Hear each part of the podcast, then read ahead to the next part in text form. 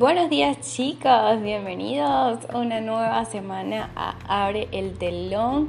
Gracias por estar ahí siempre compartiendo, gracias por estar allí siempre eh, tratando de tener un, un espacio en la mañana para levantarse con ánimo, sobre todo los lunes que a veces es como pesadito arrancar, entonces uno como que ah, necesito algo que, que, que me motive, porque así somos los seres humanos, ¿no?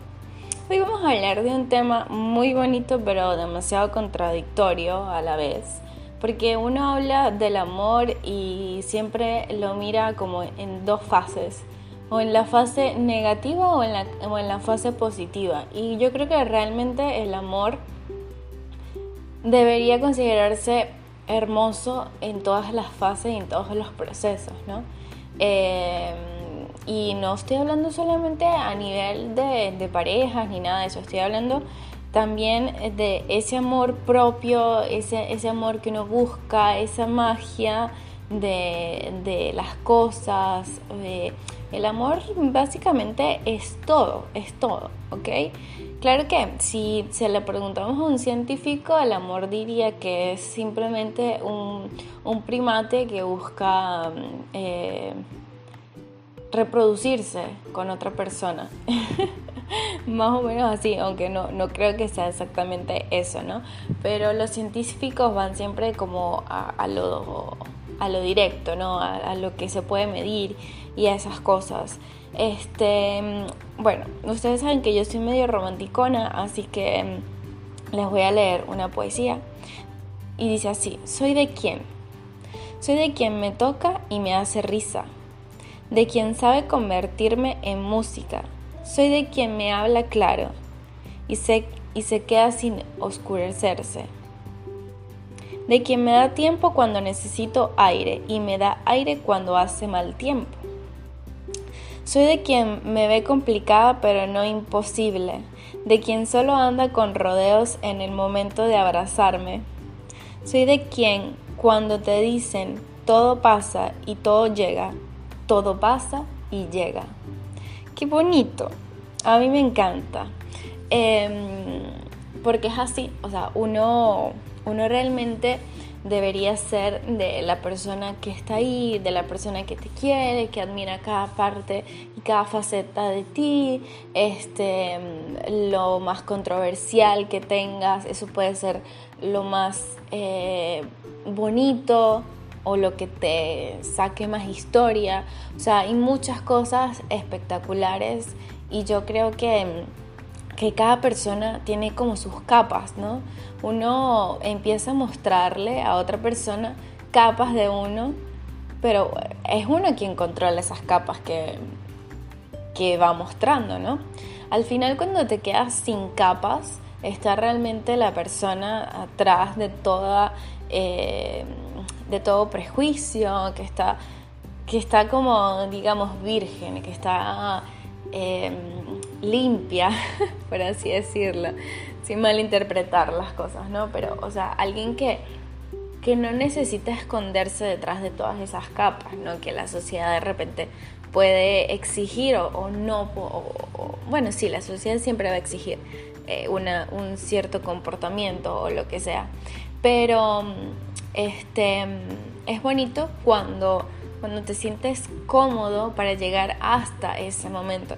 Creo que, em, no sé si a mí me ha pasado, pero últimamente eh, no le tengo tanto miedo a quizás a mostrar una parte muy, muy de mí, ¿no? Porque, o sea, hay mucha gente que podrá, porque las redes sociales son demasiado...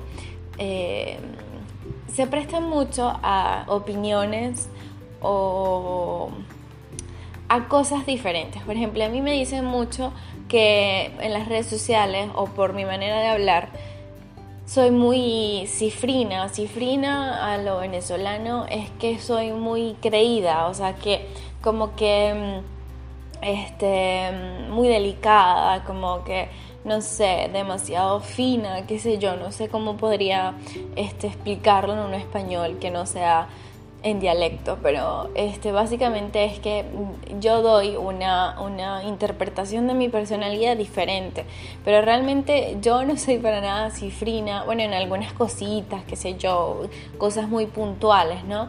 Pero yo soy muy dada, soy muy, este, eh, muy creativa, soy, o sea, soy demasiado yo, vamos a decirlo así, soy demasiado yo, soy demasiado, vamos a buscarle este, hacer un baile, vamos a hacer esto. O sea, a mí yo creo que todos mis amigos ya me odian cada vez que les digo vamos a hacer un TikTok, vamos a hacer un TikTok. Este, porque creo que TikTok ha sido una de esas ayudas terapéuticas que ni siquiera el psicólogo te da. porque te pones ahí cuando estás eh, triste, cuando no, no, sabes ni qué hacer con, con, tu vida. Y te pones ahí a ver que hay otra cantidad de gente que está igual de loca que tú y seguramente eh, usa el TikTok para para salir un poco de la rutina, para qué sé yo, ¿no? A mí yo me divierto. Y si algo me hace divertirme, yo voy a continuar haciéndolo sin esperar nada a cambio, ¿ok? Este, igual que en Instagram. En Instagram me dicen que soy como una niña buena. Y yo no, o sea, yo podría ser una niña buena, pero no, bueno, o sea, soy una niña buena dentro de lo que cabe, ¿no? Pero no quiero llegar a que la gente piense que soy una niña súper buena. No, porque creo que tengo mis capas también, o sea, tengo mis, mis, mm, un poco de esa malicia que he aprendido a, a incorporar a mi mentalidad, qué sé yo, este, pero no soy tan niña buena como ustedes creen. y bueno, hablando del amor y hablando de esas cosas, este, yo creo que mi, mi cierre para este, para este pequeñito podcast que les doy todas las mañanas es que enamórense de esa persona que te puedes abrir como un libro y esté ahí para escucharlo. Esté ahí para cuando te duela la cabeza y te traiga una pastilla. Eh, está ahí para darte una llamada de aliento cuando lo necesites. Este, está para a veces darle un me gusta a una foto de hace mil años, pero para recordarte que estoy ahí, que estás ahí para, para lo que necesites. O sea, yo pienso que el amor es, es tiempo, ¿ok? Tiempo que le, que le puedes dedicar a una persona cuando lo necesite o cuando realmente tenga esa, esa esas ganas, ¿no? De porque el amor realmente no, no se pide. O sea, hay una frase que dice, si te lo tengo que pedir, pues ya no lo quiero. Creo que el amor no es que como yo te exijo todas estas cosas y si tú cumples con estas cosas, para mí es que tú me estás amando, no. Es importante llegarle al lenguaje del amor de cada persona, ¿no? Porque cada persona tiene un lenguaje de amor distinto. Pero no por eso vas a, mm, o sea, vas a manipularlo, ¿no?